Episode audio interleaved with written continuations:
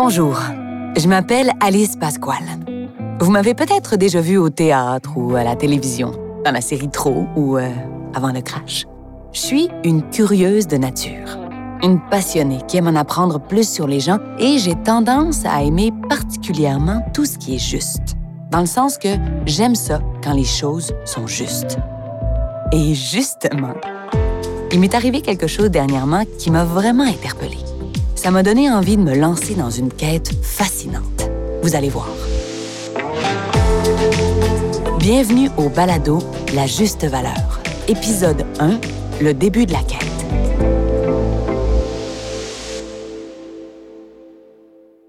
Il y a quelques semaines, je me suis retrouvée dans une soirée avec des amis.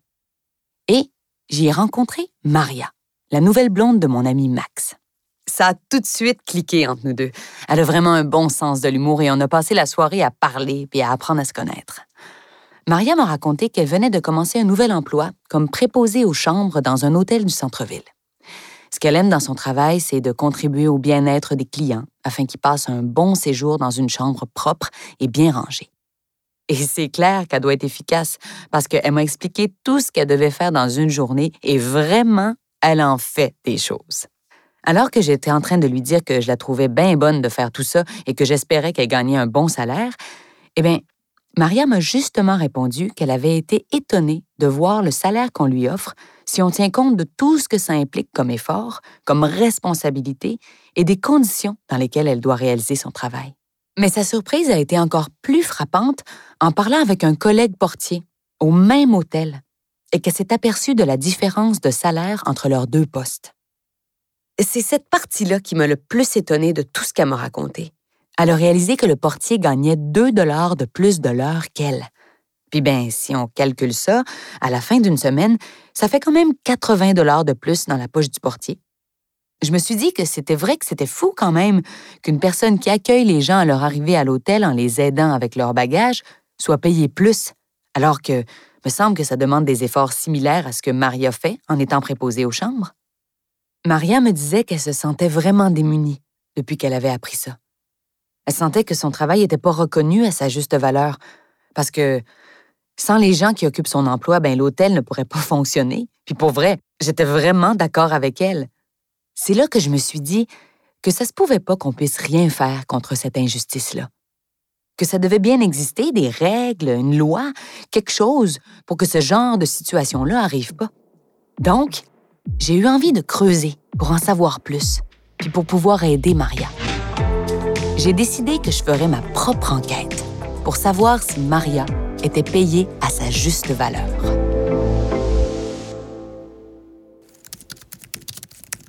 En commençant mes recherches sur Internet, je suis tombée sur le terme équité salariale. J'ai commencé par vouloir savoir c'était quoi ce concept-là. Puis ben, hey, c'est pas fort, hein? Mais j'ai réalisé que je savais pas vraiment c'était quoi la différence entre le mot équité et le mot égalité. Je me suis rendu compte que ça voulait vraiment pas dire la même chose.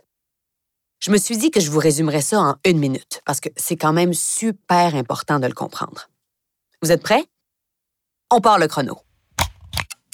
L'égalité salariale.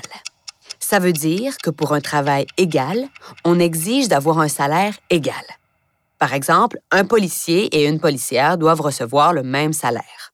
Quand deux personnes font le même travail, qu'elles ont le même nombre d'années d'ancienneté et qu'elles fournissent le même rendement, eh bien, elles doivent recevoir le même salaire.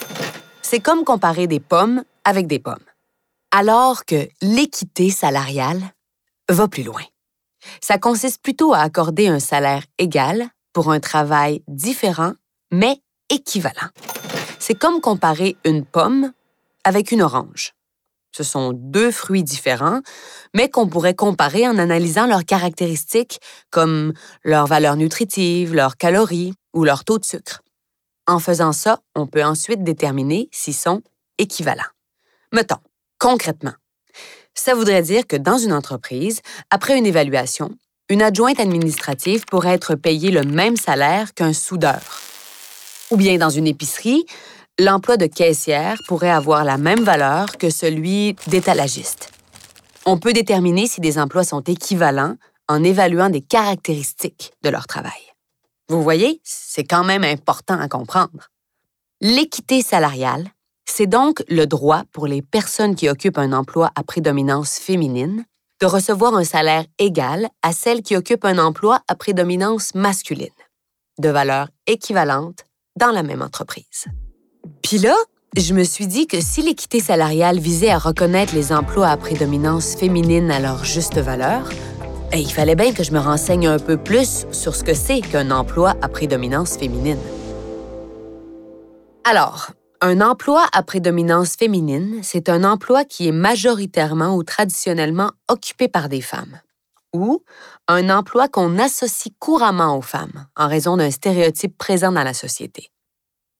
Par exemple, secrétaire, infirmière, éducatrice en garderie, serveuse, préposée aux chambres, caissière.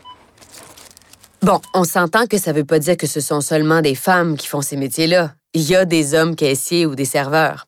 Mais ce qui compte ici, c'est l'idée de majoritairement ou traditionnellement féminin.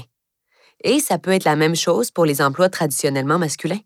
Parce que oui, on trouve aussi des métiers majoritairement ou traditionnellement occupés ou associés à des hommes. Par exemple, mécanicien, chauffeur-livreur, électricien, informaticien.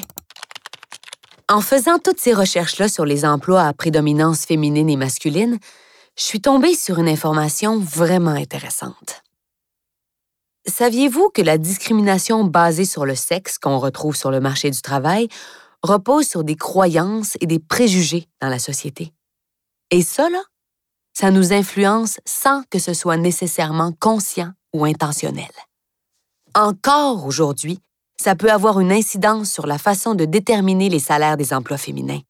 Ça veut dire que cette discrimination-là contribue encore aux écarts de salaire entre les hommes et les femmes. Petite capsule historique. Remettons-nous dans une ambiance des années 1940. Les femmes viennent d'obtenir le droit de vote au Québec. Quand la Deuxième Guerre mondiale se termine, les femmes entrent massivement sur le marché du travail. Il y en a beaucoup qui se concentrent dans des domaines axés sur les soins et l'éducation des enfants, des secteurs vus comme le prolongement de leur rôle au foyer. On considérait à ce moment-là que leur travail était la continuité de ce qu'elles faisaient déjà à la maison.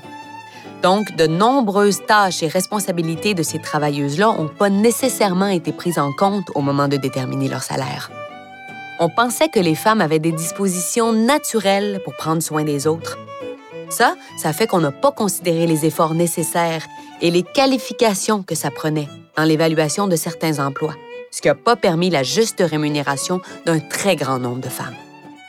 Et imaginez-vous donc que la société a aussi longtemps estimé qu'un homme devait recevoir un salaire plus élevé qu'une femme parce que c'est lui qui avait la responsabilité de soutenir sa famille.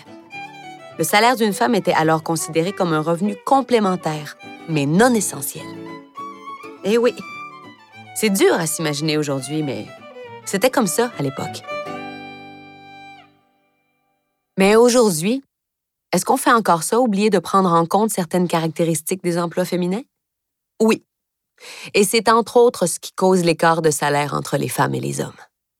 Par exemple, on va donner moins de valeur à la responsabilité des ressources humaines, qui est plus souvent associée aux emplois à prédominance féminine, mais plus de valeur à la responsabilité des équipements et du matériel, qui est associé à des emplois à prédominance masculine. Ou encore, on va sous-évaluer les efforts physiques que certains emplois demandent. Saviez-vous que l'effort physique d'une éducatrice en garderie pour soulever un enfant pourrait être comparable à l'effort que doit fournir un ou une concierge pour déplacer des boîtes? Pas facile de ne pas se laisser influencer par le stéréotype voulant qu'il soit inné pour les femmes de s'occuper des enfants. Vous pensez sûrement comme moi que ces sous-évaluations n'ont pas de bon sens. Tu sais, quand on y pense, certaines caractéristiques des emplois surtout occupés par des femmes sont souvent oubliées ou sous-estimées pour différentes raisons. Ça peut être parce qu'elles sont considérées comme naturelles. On peut penser à l'empathie pour les infirmières, la courtoisie pour les réceptionnistes, la dextérité pour les couturières ou le sens de l'organisation chez les secrétaires. Ça peut aussi être parce qu'elles sont généralement associées à des emplois masculins plutôt que féminins. Par exemple, la force physique. Il y a aussi la fausse perception que les femmes sont naturellement capables de continuer à exercer les tâches associées à leur travail malgré les émotions qu'elles ressentent. On appelle ça les efforts émotionnels et ils sont également typiques de nombreux emplois féminins. Par exemple, les personnes qui animent des activités dans un centre de répit pour les familles d'enfants malades.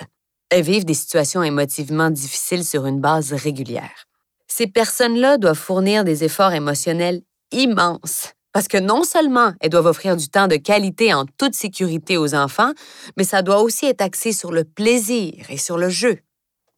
Quand on néglige ses compétences, ses efforts et ses responsabilités, et on le fait souvent involontairement, ben ça amène une sous-évaluation des emplois à prédominance féminine et donc une moins grande rémunération. Je réalise qu'il y a tellement de choses que je tiens pour acquis. Alors là, je me suis demandé, comme Maria fait un emploi à prédominance féminine en étant préposée aux chambres, il y a peut-être certaines caractéristiques de son travail qui ont été sous-estimées. J'ai donc fait une liste des choses qui me venaient en tête. C'est clair qu'on sous-estime les aspects discrétion et confidentialité que ça demande.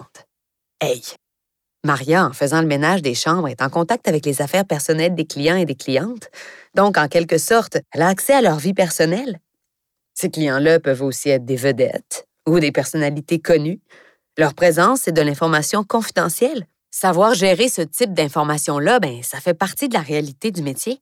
Aussi, ça prend définitivement une rapidité et une efficacité pour devoir faire le ménage dans un temps record avant l'arrivée des clients.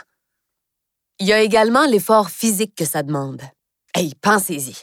Faire plusieurs lits par jour, soulever les matelas pour enlever et remettre des draps, se pencher pour laver les toilettes, se lever pour laver la douche, traîner la balayeuse, lever des petites charges à répétition, transporter les serviettes, pousser le chariot de produits.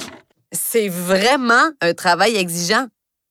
Puis finalement, on peut aussi se dire qu'on sous-estime le fait que les préposés aux chambres travaillent avec des produits chimiques et que parfois, les clients laissent pas leur chambre dans un état agréable, mettons. Bon, bref, vous comprenez que c'est pas toujours un travail facile, mettons. Donc, si le travail à prédominance féminine est parfois sous-estimé, comment des gens comme Maria peuvent s'assurer que leurs emplois sont payés à leur juste valeur? Eh bien, on a adopté une loi au Québec pour ça. C'est la loi sur l'équité salariale. Et je vous en parle dans le prochain épisode.